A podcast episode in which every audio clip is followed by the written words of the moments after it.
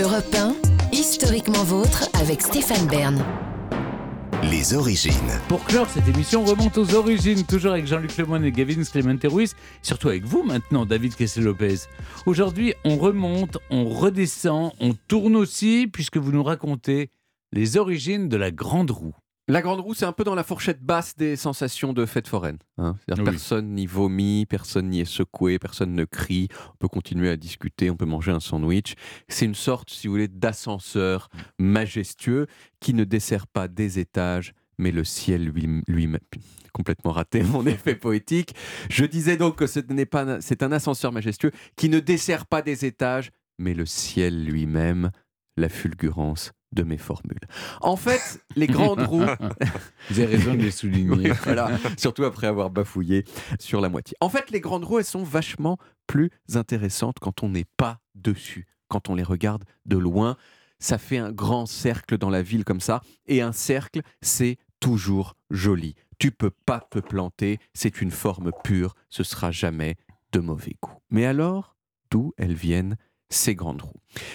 Eh bien, comme euh, Europe 1 me verse une certaine somme d'argent pour que je vous le dise, je vais vous le dire. La grande roue, dans la version qu'on connaît, elle est née dans le cadre d'une exposition universelle, celle de Chicago en 1893.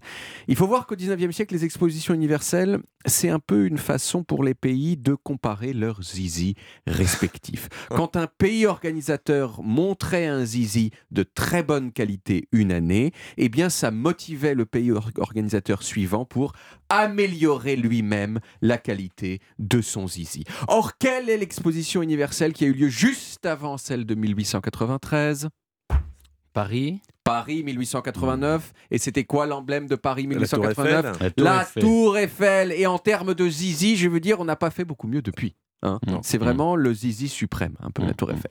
Mais en 1891, deux ans avant l'inauguration de l'exposition de Chicago, l'architecte en chef de l'exposition, qui s'appelait Dan- Daniel Burnham, il était en gros, gros, gros stress parce qu'il n'avait pas encore trouvé la super idée pour faire mieux que la Tour Eiffel.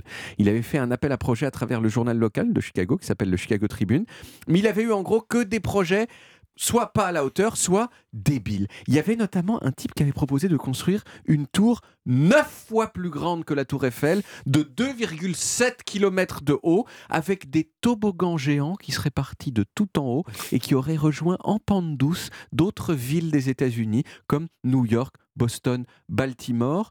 Pourquoi pas, hein, si l'idée ça avait juste été de dire n'importe quoi, mais le but c'était précisément que la chose soit faisable, et ça, ça ne l'était pas.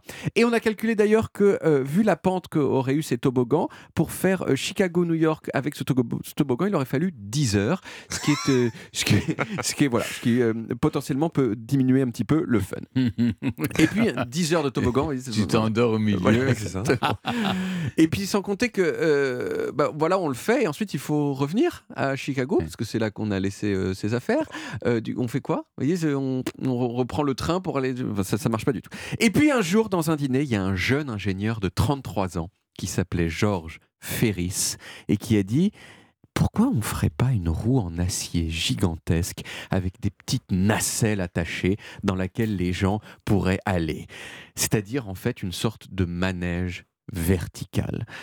Bon, si on est honnête, il y avait déjà eu de petites expériences de ce genre à Coney Island. Vous connaissez Coney Mm, Island, c'est un peu c'est la, la plage de New York où il y a une sorte de fête foraine permanente là-bas. Euh, c'était dans les années précédentes, mais c'était des toutes petites roues en bois nulles. Là, euh, l'idée de Ferry, c'était quelque chose de massif. C'était une roue de 80 mètres de diamètre. Alors au départ, Burnham, l'architecte en chef, il lui a dit euh, ça a l'air dangereux ton truc, va y avoir des morts, donc on va pas le faire. Mais Ferris, pour répondre à ses inquiétudes, il a financé lui-même des études de sécurité qui ont montré que c'était faisable.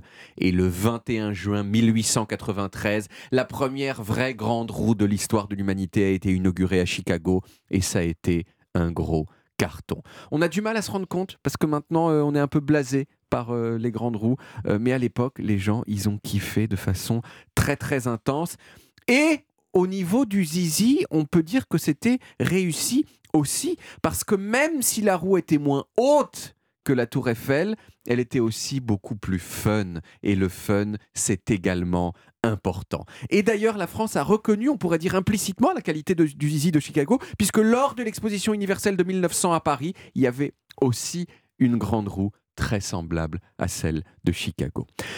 Alors il y a un truc un peu triste, c'est que Ferris, le créateur de la grande roue, il n'a pas profité longtemps de son succès.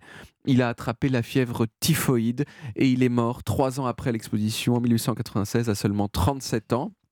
En revanche, il a laissé son nom à son invention puisqu'en anglais, grande roue, ça se dit Ferris wheel, la roue Ah de. Ferris. Cette année, on a fêté les 130 ans des grandes roues, mais elles n'ont toujours pas dépassé la tour Eiffel en taille. La plus grande roue du monde, vous savez où elle est? Euh, Dans un pays genre Dubaï quelque chose comme Elle est à Dubaï, très précisément. Bonne réponse de Jean-Luc Lemoyne.